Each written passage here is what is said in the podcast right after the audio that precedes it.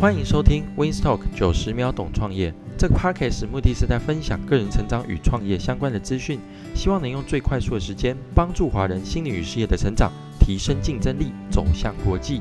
第五集，透过训练，你也能当领袖。当领导者做决策难不难？我的答案是很难。有太多人被其他人的经验制约，没人做过的事，自己也不敢想，不敢做。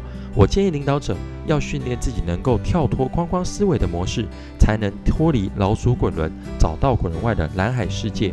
我提出三个自己担任 CEO 时亲自使用过的方法：第一，多阅读，阅读提升视野。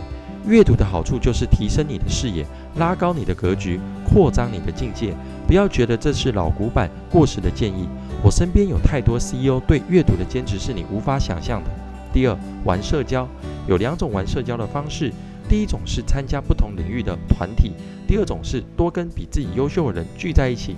当你广泛累积知识量时，对很多事情会比别人多一点点的了解，但是跟真正厉害的人还差一截。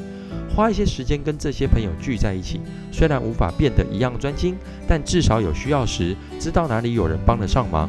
第三，懂生活，生活造就品味，品味让你与众不同。这个概念很多人跟我反映过，觉得很模糊。